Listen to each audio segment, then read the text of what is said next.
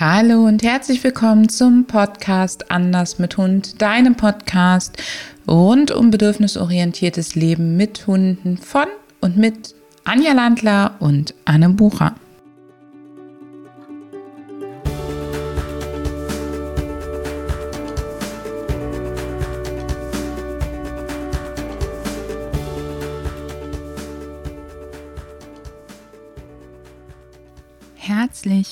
Willkommen zur Podcast-Episode 54. Der Wahnsinn, liebe Anja, oder? Ja, ich habe gerade auch sehr gestaunt, wie viel du da, äh, wir da schon haben. Und wir haben die 50 überhaupt nicht gefeiert. Also irgendein Jubiläum müssen wir uns bald mal zum Feiern mit dir einfallen lassen. Und vielleicht magst du uns ja mal deine Wünsche, egal wo du diesen Podcast hier hörst, mitteilen oder uns einfach eine E-Mail schreiben und uns mitteilen, welche Themenwünsche du für von uns hättest. Vielleicht auch einen, an einen Jubiläumspodcast. Das würde uns riesig freuen. Für heute haben wir uns einen Begriff rausgepickt, den wir mit dir mal ein bisschen genauer betrachten wollen, weil der in der Hundewelt immer wieder verwendet wird auf verschiedenste Art und Weisen und es ist der Begriff des Rudels. Und äh, liebe Anja, was ist bitteschön ein Rudel? Ein Rudel ist äh, biologisch gesehen eine, ein Familienverband. Das bedeutet, es ist äh, Mutter und Vater plus die Nachkommen. Und in, wenn wir von einem Hunderudel sprechen, dann können das eben Nachkommen von zwei Generationen sein. Das heißt, es geht bei Hunden im Rudel um einen gewachsenen Verband an Elterntieren, Kindern und gegebenen, also des aktuellen Jahres und gegebenenfalls noch des Vorjahreswurfes. Und der wandert dann eben ab. Ein Rudel ist auch etwas anderes als eine Herde, ähm, selbst wenn es sich nicht eben um ein Hunderudel in exakt diesem Verbund handelt, dann ist in einer Herde sozusagen ein Teil der Gruppenmitglieder einfach austauschbar, in einem Rudel nicht. Das heißt, in einem Rudel bestehen in der Tat gewachsene familiäre Verbindungen und Strukturen und ein Rudel ist eben nicht beliebig austauschbar. Also anders als bei einer Herde, wo neue Tiere einfach integriert werden können oder rausgenommen werden können. Also relativ einfach geht das eben bei einem Rudel nicht. Das bedeutet ja eigentlich, Anja, leben wir, wenn wir mit mehreren Hunden leben, mit einem Rudel? Nein, wir haben keine Rudel. Also die, die, wie gesagt, die Familienstruktur ist ja Mutter, Vater, Nachkommen und wir sind, wir sind Individuen verschiedener Arten. Wir können einfach kein Rudel bilden. Das ist nicht möglich. Wir haben einfach keine genetische Abhängigkeit, also genetische Verbindung miteinander. Und wenn ich jetzt sage, aber ich züchte doch, habe ich dann ein Rudel? Auch nicht. Also wir greifen noch so sehr stark ein, selbst wenn ich Mutter und Vater habe ähm, und es Nachkommen gibt, ähm, die Abwanderung, die jetzt in, in, in der Natur, also in der, in der freien Wildbahn, sage ich mal, stattfindet, die können, die können wir nicht, die haben wir nicht in, einen, in einer Zuchtstruktur. In der Regel haben wir auch als Züchter nicht den Vater und das Muttertier und wir haben vielleicht auch nicht nur zur Familie gehörende Hunde. Das ist nämlich auch noch mal was. In der Sekunde, wo andere Hunde mit in der Gruppe sind, ist die Rudel selbst wenn es nur Geschwister von älteren Generationen sozusagen sind, haben wir das Problem. Und dann ein ganz, ganz wichtiger Aspekt, den Anja gerade genannt hat, ist, wir haben keine Abwanderung. Die Tiere bleiben nicht in ihren Rollen freiwillig miteinander verbunden, sondern wir verwehren ihnen ähm, den Weg nach außen und wir lassen auch die Struktur sich gar nicht so ausbilden, dadurch, dass wir sehr viel regulieren und eingreifen, wie das in der Natur, die Arbeitsteilung sozusagen natürlich wäre. Stimmst du mir dazu? Da stimme ich dir absolut zu, ja. Das heißt, wir als menschliche Familie, Individuen leben mit einem oder mehreren Hundeindividuen und wir bilden alle zusammen eine Familie oder Gruppe. Ja, wir haben einen sozialen Verband, wir haben eine Gruppe. Und ähm, dementsprechend sind wir, da kommen wir aber gleich auch noch drauf, natürlich nicht der Rudelführer. Ähm, bevor wir zu dem Thema Rudelführer als Erziehungskonzept kommen, liebe Anja, was macht denn einen Rudelführer oder anders, was macht Rudelführer in der Natur aus? Ähm, Rudelführer sind zum Beispiel Individuen, die sich nicht selbst dazu erkoren haben. Das war für mich zum Beispiel, wie ich mich, wo ich mich das erste Mal mit diesem Aspekt des, ähm, des Rudels, des Rudelführers beschäftigt habe, ein, ein großer Aha-Moment. Also der wird ich bestimme nicht, dass ich jetzt der Rudelführer bin, ähm, beziehungsweise das Individuum bestimmt das nicht selbst, sondern es wird mehr oder weniger äh, von außen dazu erkoren. Und es gibt auch nicht dieses Ultimative, man ist für alles in jedem, jedem Lebensbereich verantwortlich äh, für die Führung. Das heißt, wenn wir über freilebende Hundegruppen, die sich zu einem Sozialverbund zusammengeschlossen haben, die eben auch kein Rudel sind, weil es keine gewachsene Familienstruktur ist. Also wenn du dir zum Beispiel Straßenhunde anguckst, die sich vielleicht in einer Gruppe zusammengeschlossen haben, was wir übrigens ja nicht nur von Hunden kennen, sondern äh, Junggesellen bei bestimmten Vogelarten wie Reihern zum Beispiel machen das ja auch, dass die sich in Gruppen zusammenschließen, um sozusagen den Schutz der Gruppe zu genießen. Auch da gibt es ja den Gruppen Führer sozusagen gegebenenfalls. Aber wie die Anja schon ganz klar sagt, das ist nicht so, dass der sagt, ich bin jetzt hier Chef und du nix, sondern es ist halt eher so, dass die Gruppe sagt, ey, dem folgen wir. Und bei einem echten gewachsenen Rudel sind es in der Regel die Elterntiere.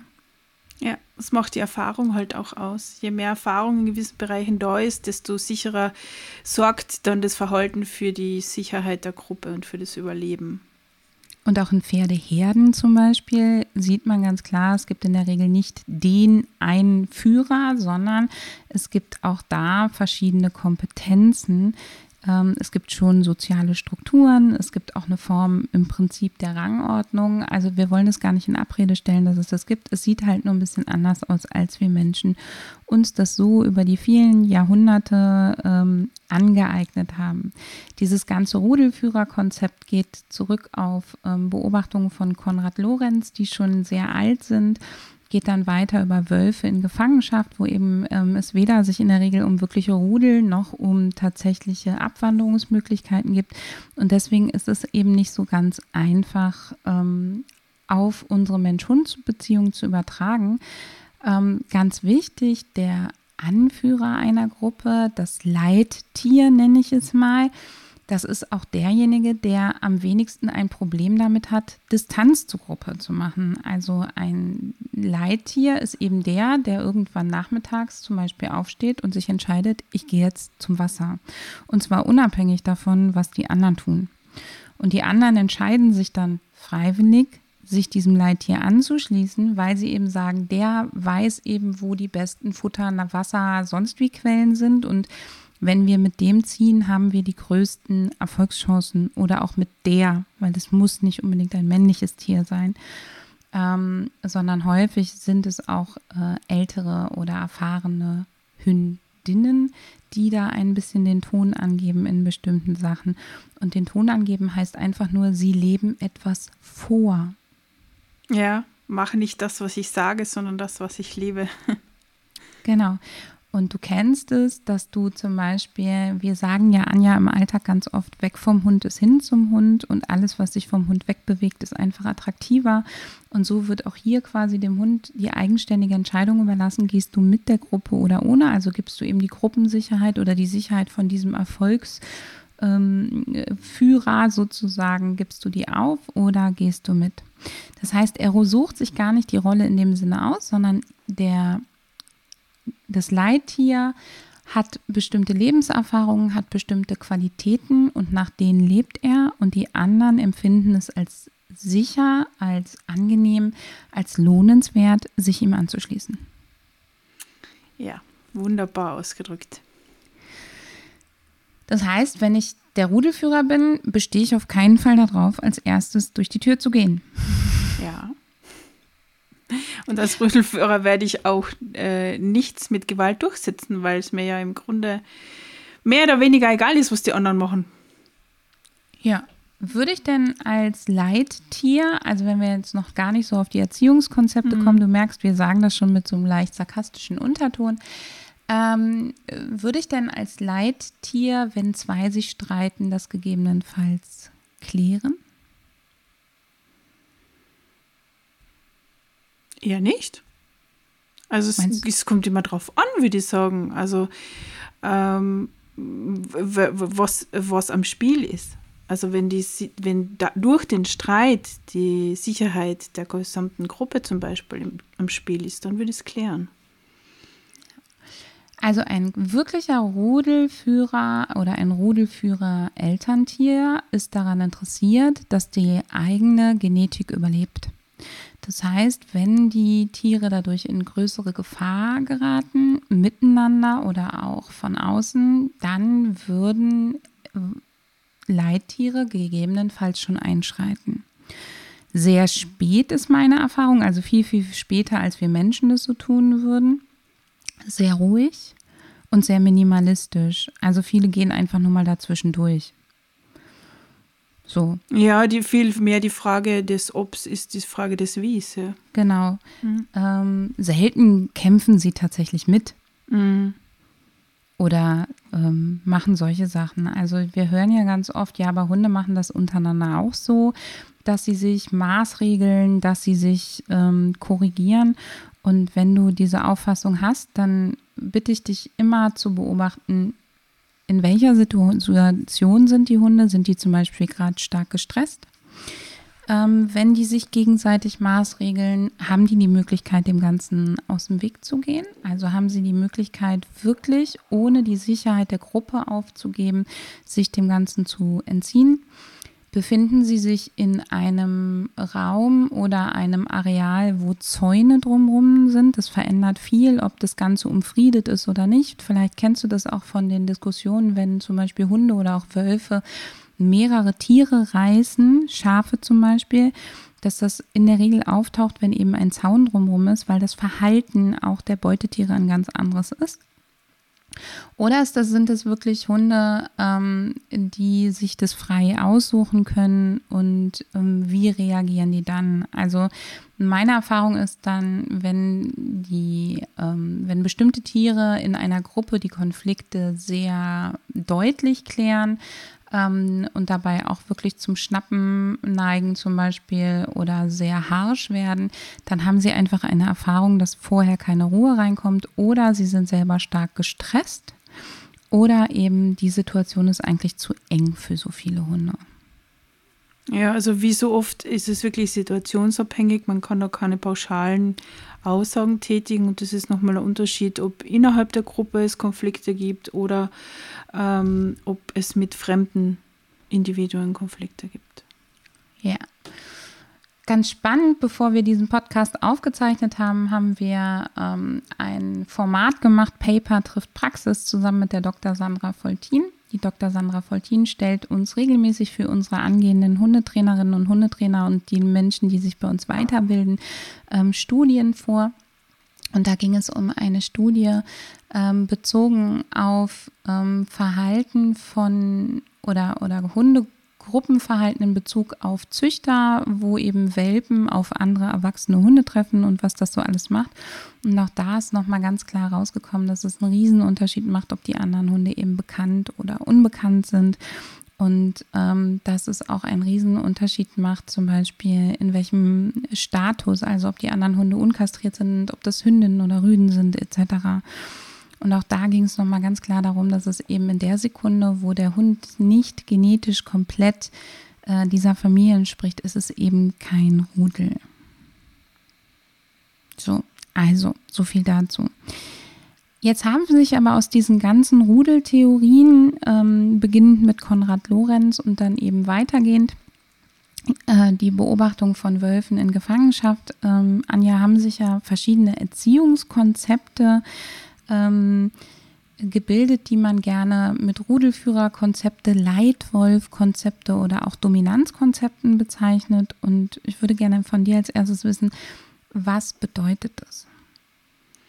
Also diese Konzepte zielen im Grunde darauf, ob dass man selber den Status als Rudelführer oder als, als dominant ähm, ja, aufrechterhält oder halt erreicht. Und das, ähm, das bedeutet halt für den Hund ähm, ähm viele ähm, Einschränkungen im Leben. Es wird häufig gleichgesetzt damit, dass der Mensch eine Kontrollfunktion über den Hund äh, übernimmt, dass er eben äh, sowas wie, äh, du musst alle Spielzeuge unter Verwahrung haben oder er muss hinter dir über durch die Tür oder er darf eben nicht mit auf der Couch liegen, weil erhöhte Liegeplätze eben dazu führen, dass er sich in der Herde als höherartig sozusagen sieht. Äh, all solche Sachen und es baut häufig eben darauf auf, dass der Mensch Souveränität besitzt, um einen Hund führen zu können und das Ganze über Kontrolle abgerundet wird. Gibst du mir da recht? Ja, da gebe ich dir absolut recht.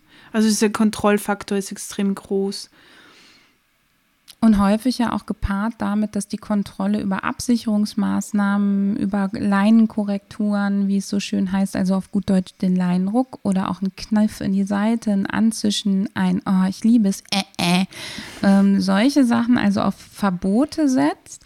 Ja, wenn du das nicht machst, dann gibt es Strafe oder dann gibt es halt eine negative Konsequenz. Genau. Und das ist eben das, wie ein Leittier in der Natur vielleicht schon reagiert. Also der sagt natürlich, hey, das möchte ich nicht, wenn es ihm irgendwo zu viel wird, aber sehr minimalistisch, deutlich klar, äh, aber immer ohne den anderen wirklich zu ängstigen. Ja, und es ist ähm, in den, also wenn jetzt, also in der Natur, wie du so schön sagst, da würde das einfach den, das persönliche Befinden widerspiegeln. Also, hey, du kommst mir da in die Quere und das will ich dann nicht so. Und, und es wird aber beim Rudelführerkonzept oder bei diesen Konzepten ähm, oft so die, die, dieser Eindruck vermittelt, äh, du musst für deinen Hund alles regeln.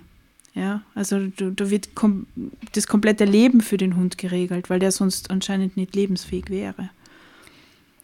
Training dieser Art, egal ähm, ob das jetzt diese Konzepte sind oder andere, die eben primär auf Korrekturen Strafe setzen, funktionieren ja.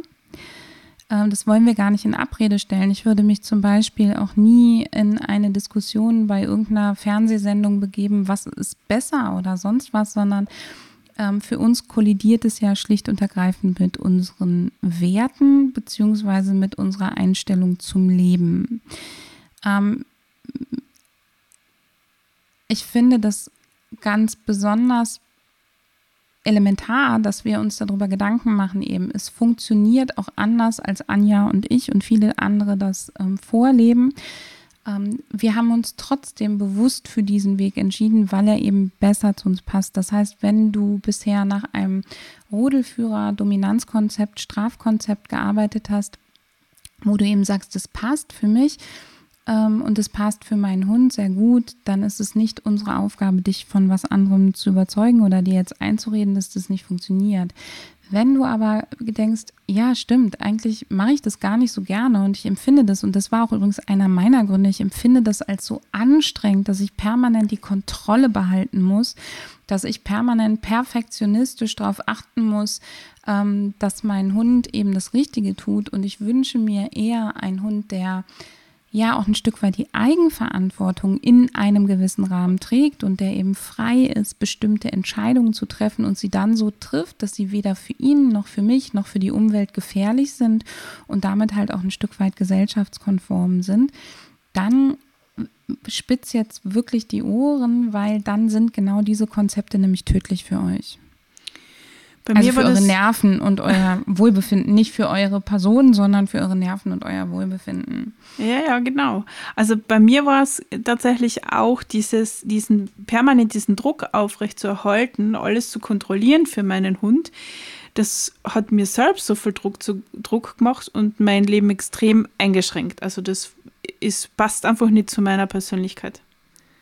Ich vergleiche das immer gerne mit dem Schulsystem. Ähm, unser Schulsystem ist auch drauf gedrillt, dass wir am Ende irgendwie so das fleißige Lieschen rauskriegen und den fleißigen, fleißigen Hans, die bitte schön brav arbeiten, ohne Fragen zu stellen.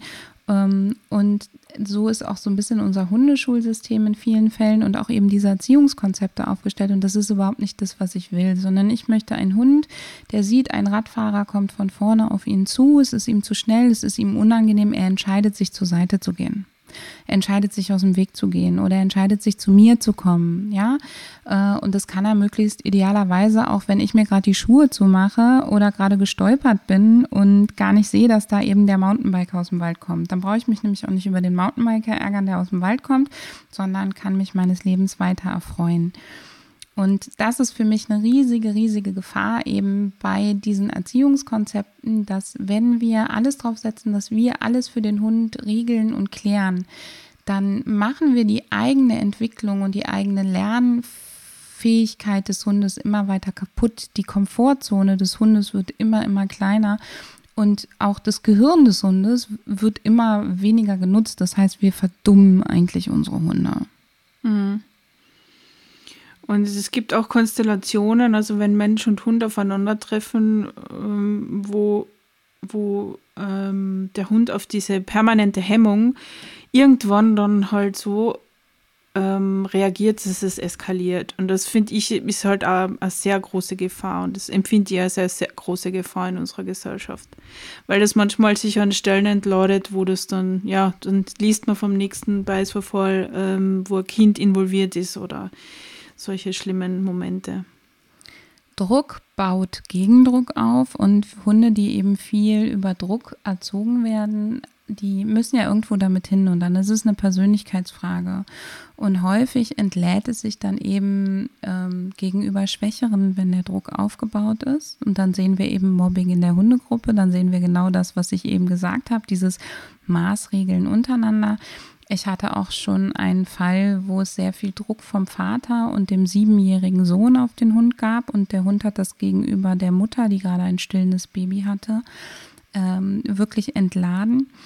Und das sind eben total gefährliche Risiken. Und da war eben der Weg zum Beispiel nicht noch härter durchzugreifen, sondern erstmal dem Hund beizubringen, okay, du fühlst dich in Gefahr, dann geh bitte in diesen Bereich und gleichzeitig der siebenjährige Sohn und der Vater ähm, dürfen nicht in diesen Bereich, damit der Hund einfach lernt, sich zurückzufahren, also sich zurückzuziehen und dann natürlich auch das Aufarbeiten mit den Menschen, dass es andere Wege gibt als Druck und Gewalt und auch das Aufarbeiten mit den Menschen dahingehend, dass der Hund wieder, dass der Hund einfach merkt, wann denen der Kamm platzt oder bei einem siebenjährigen Sohn, Sohn mit Wutanfällen, der hat sich, der kann sich ja noch nicht so unter Kontrolle haben, dass der Hund einfach lernt, er hat das Recht zu gehen, er darf sich entziehen, er kann sich entziehen und dass man da auch Rückzugsmöglichkeit schafft. Das ist so ein Klassiker. Ich habe ganz viele Hunde, erlebt, die unter diesen Trainingskonzepten eben früher oder später dann doch explodiert sind und sich entladen haben, voraus meistens an wem Schwächeres, ob es der zweite Hund in der Familie war, Kinder äh, oder irgendwas anderes. Ich habe aber auch viele Hunde erlebt, die einfach gar nichts mehr getan haben. Also die das sind häufig die Hunde, die wir dann sehen, die als sehr souverän bezeichnet werden, die dann irgendwo mit über die Kirmes geschleift werden oder sonst irgendwas ja, und die einfach überhaupt keine Reaktionen mehr zeigen.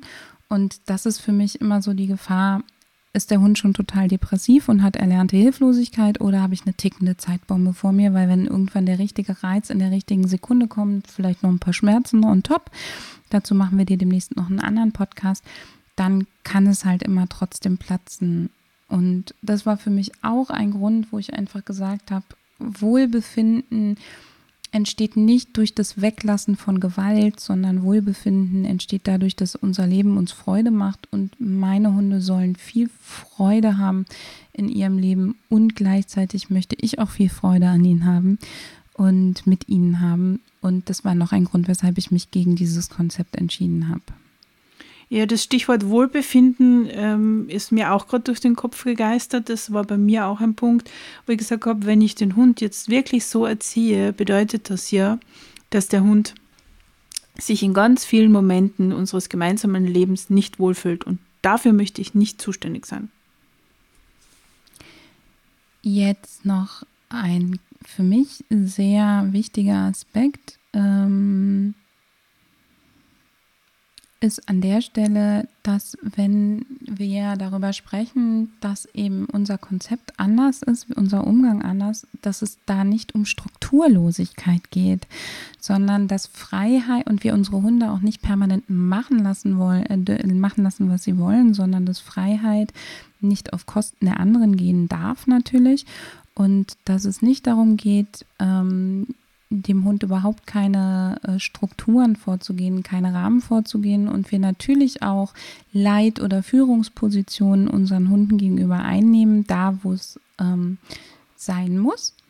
Allerdings die eben anders gestalten. Und vielleicht kennst du das aus der Arbeitswelt. Es gibt Teams, die laufen rein hierarchisch ähm, und einer befiehlt und der andere macht. Und es gibt eben Teams, in denen gibt es viele Gestaltungsmöglichkeiten für alle, solange die Grundregeln eingehalten werden. Und das ist es halt viel eher. Und in diesen Teams müssen die Grundregeln aber häufig viel, viel klarer kommuniziert sein und viel, viel eindeutiger sein, als eben da, wo einer das Recht immer hat, den anderen zu sagen, was sie nicht dürfen. Ja, genau genommen ist dieses klassische Miteinander, das sich vielleicht viele wünschen, auch nicht möglich. Also es geht nicht, dass wir den Hund uns also gleich behandeln wie jetzt zum Beispiel an, an, an Mitmenschen. Das geht einfach nicht. Es gibt auch dafür gewisse Regeln in unserer Gesellschaft. Es gibt Erwartungen, die an die Hunde gestellt sind.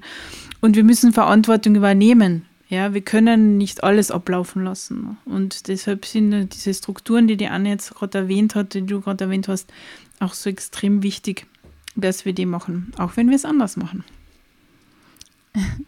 Und diese Strukturen sorgen eben auch dafür, wenn du sie geschickt aufstellst, dass dein Hund wirklich seine Bedürfnisse ähm, befriedigt bekommt. Denn wir, es geht uns nicht um eine Vermenschlichung des Hundes. Und unsere Hunde sind Jäger, unsere Hunde sind Raubtiere.